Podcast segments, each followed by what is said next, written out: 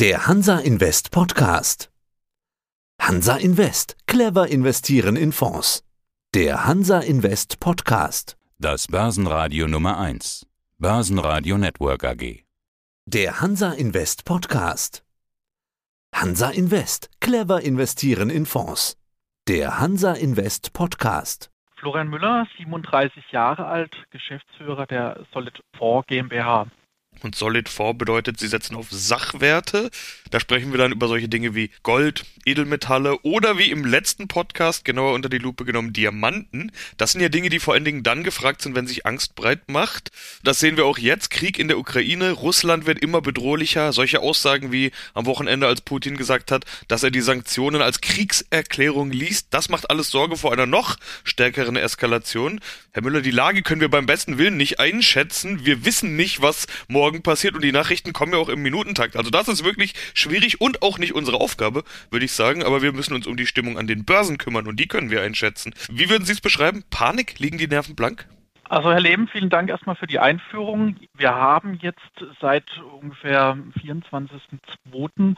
so langsam das Empfinden der Anleger, dass die Sache doch immer mehr eskaliert. Das heißt, es ist keine Entspannung in Sicht seitens der der Länder auf Russland. Der Druck wird weiter ausgeübt und durch die Sanktionen bekommt es jetzt auch jeder Bürger am eigenen Geldbeutel zu spüren. Sprich, die Preise steigen für Öl, für Gas, für Weizen, das ja auch der größte Exporteur Russland ist. Ja, die Situation ist nicht schön und so langsam macht sich da, also wir spüren es direkt auch bei den Anlegern. Wir sind ja auch einer der, der größten physischen Edelmetallhändler, die Solid-Gruppe, und haben auch den hauseigenen Solid Wertefonds, für den ich zuständig bin.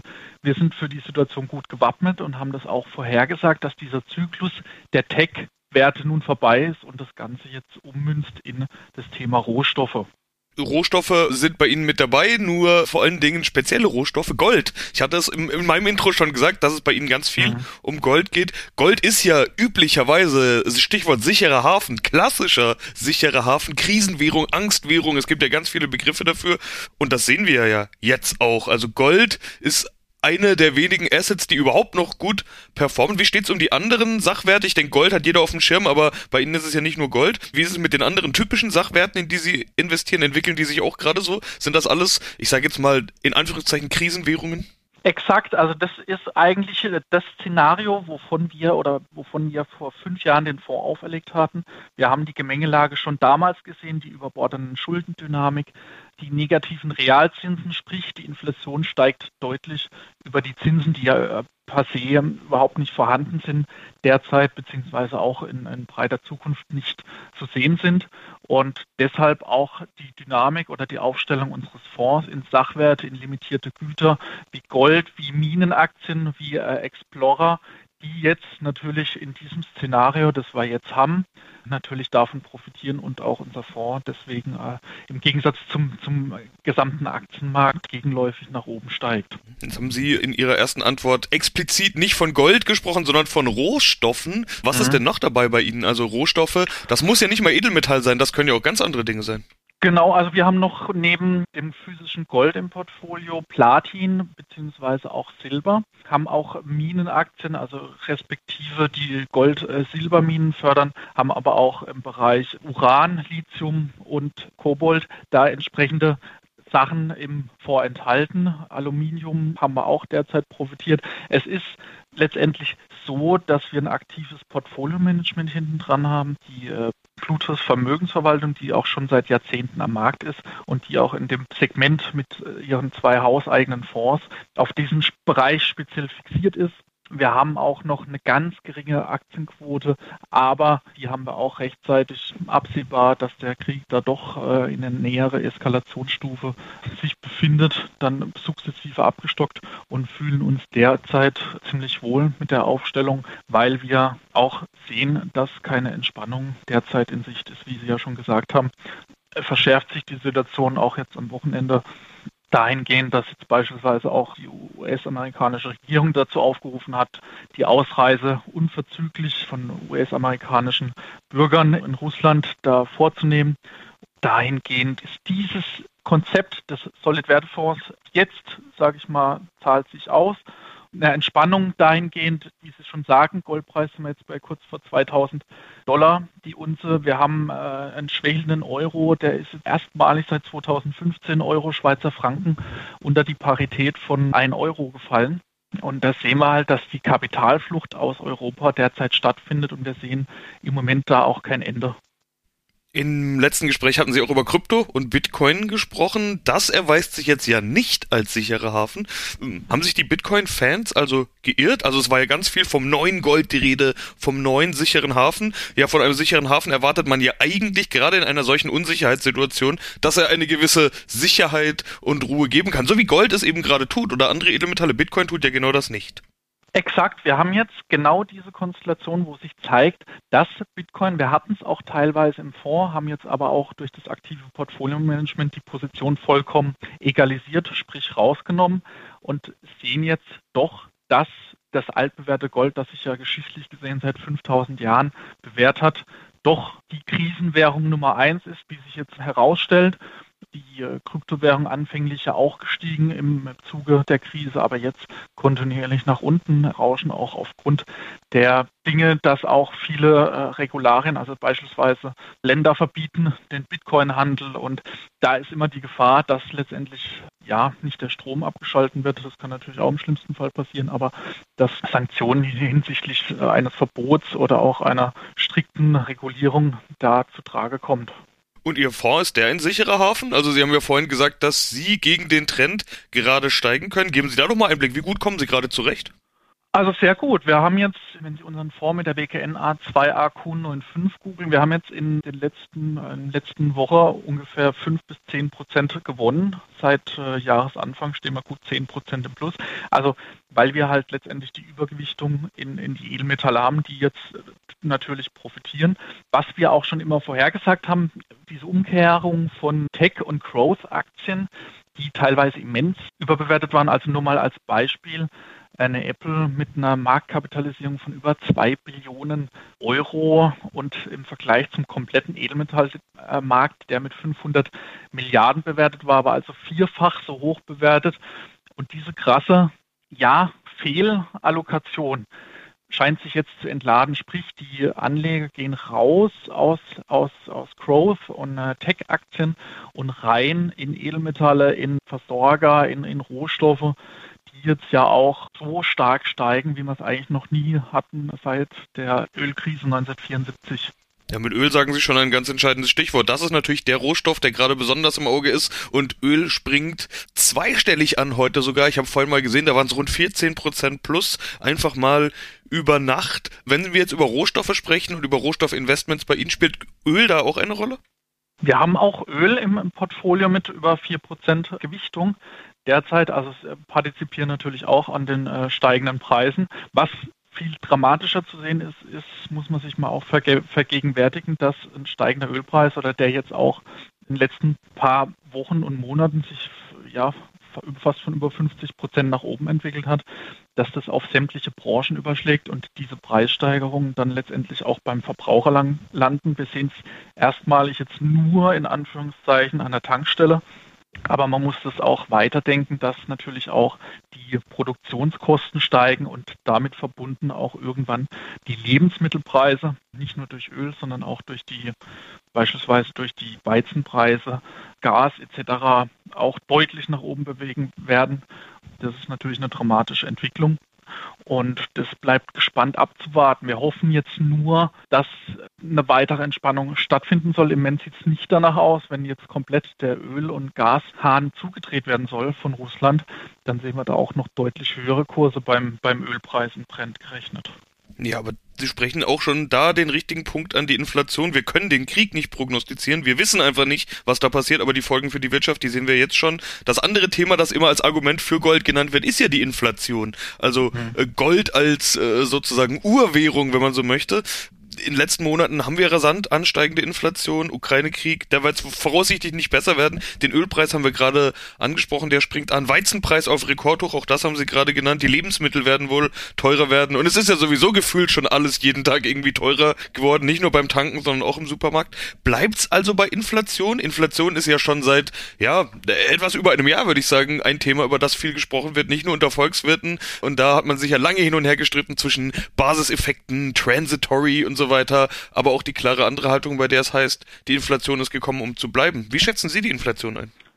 Ja, Herr Leben, wichtiger Punkt. Wir hatten es schon eigentlich schon seit über einem Jahr auch in unseren Short-Ups auf äh, YouTube unter Solid Wertefonds kommuniziert, dass diese temporäre Inflation, die ja immer von den Notenbanken ausgerufen wird, speziell der EZB, unseres Erachtens eine Augenwischerei ist.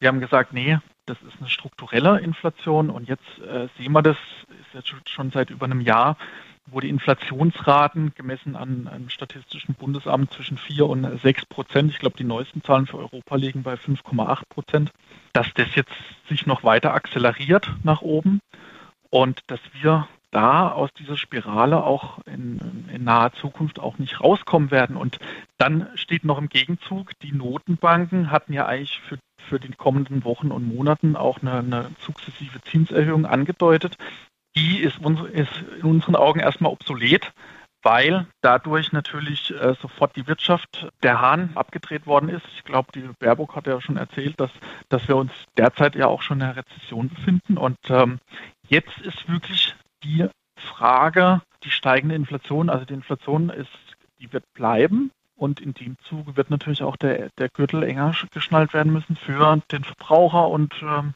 den Bürger, der seinen sein Geldbeutel immer mehr zusammengehalten wird, was natürlich auch durch die steigenden Preise den Konsum zukünftig auch abbürgen wird. Jetzt haben Sie sich gerade schon klar positioniert bezüglich der Notenbanken. Auch das ist ja so ein Streitthema, bei dem ich schon zwei radikale Pole gehört habe in den Meinungen. Die einen sagen, natürlich muss die, die Notenbank jetzt schneller reagieren, auch in Europa. Die Inflation muss eingefangen werden und das geht nur über Zinsanhebungen. Also die eine Meinung sagt, es wird schneller und es wird deutlicher gehandelt als bisher angenommen, sowohl von der Fed als auch von der EZB. Sie haben sich jetzt auf der anderen Seite des Spektrums quasi positioniert und auch diese Meinung habe ich schon ein paar Mal gehört, dass es hieß, ja, Zinsanhebungen und diese ganzen Dinge, über die diskutiert wurde, sowohl FED als auch EZB, die kann man sich abschminken, weil momentan sind Zinsanhebungen gar nicht möglich. Kann eine Inflation so überhaupt eingefangen werden? das Argument, dass die Notenbanken reagieren müssen, ihre Aufgabe ist ja eigentlich Währungsstabilität. Ja, also das ist ja das, was die mhm. Notenbanken eigentlich machen müssten. Dann, wenn sie ihr Mandat ernst nehmen, müssen sie. Vollkommen richtig. Wir sehen, dass das oberste, die oberste Priorität der Notenbanken ist ja letztendlich die Preisstabilität. Und um diese einzufangen, muss jetzt eigentlich, also Zinserhöhungen sind unseres Erachtens jetzt erstmal ausgeschlossen. Es wird vermutlich sogar noch zu weiteren QE-Programmen kommen, um die Wirtschaft so halbwegs einzufangen, beziehungsweise die Inflation da im Griff zu halten. Dahingehend steht eigentlich fast gar nichts mehr zur Verfügung, also an, an, an Munition seitens der Notenbanken da irgendwie dagegen zu wirken. Wir müssen jetzt wirklich schauen, dass zwischen dem Ukraine- und Russland-Konflikt da eine deeskalierende Haltung eingenommen wird, um es nicht weiter letztendlich die, die Eskalationsstufen anzu, anzuziehen, was letztendlich uns in Europa, und da sehen wir halt auch die Kapitalflucht, was die Anleger beunruhigt und letztlich dazu verleitet, ihr Kapital abzuziehen aus Europa und in den sicheren Hafen letztendlich zu parken. Nun ist der Markt ja sehr rational. Das bedeutet tote Soldaten, tote Zivilbevölkerung. Das ist nichts, was die Kurse so sehr beeinflusst. Klar, Unsicherheit über den Krieg ist natürlich ein Faktor, der die Kurse fallen lässt. Wenn jetzt aber die Notenbanken sogar eine Kurswende vollziehen würden und wieder expansiver werden, dann wäre das ja eigentlich eine gute Nachricht für Aktien, für den Aktienmarkt. Wir kennen alle die Reaktion, wenn Zinsen gelockert werden, wenn allein im Wording schon Dinge ändern, dann wissen wir, Aktien steigen. Momentan in den letzten Tagen und Wochen schienen ja Aktien nicht unbedingt das richtige Investment zu sein, sondern eben eher Gold, wobei Aktien ja auch Sachwerte sind. Sie investieren nicht nur in Gold, sondern auch in Aktien, vor allen Dingen Minenaktien, Sie haben es schon gesagt, aber nicht nur. Wie beurteilen Sie Sie denn den Aktienmarkt? Also wenn Sie jetzt von wieder expansiveren Notenbanken ausgehen, dann wäre das ja eigentlich mit Blick auf die Zukunft eine gute Nachricht für den Aktienmarkt. Das ist vollkommen korrekt. Wir sehen es zweigeteilt. Also einerseits haben wir derzeit aktiv gemanagt mit knapp 60 Prozent Minen und Gold in physischer Form, was akzeleriert die Minenaktien, die natürlich von einem hohen Goldpreis mehr profitieren. Wir haben einen kleinen äh, Aktienanteil, könnten den auch immer sukzessive aufstocken, sobald die Notenbanken dann wieder grünes Signal geben würden.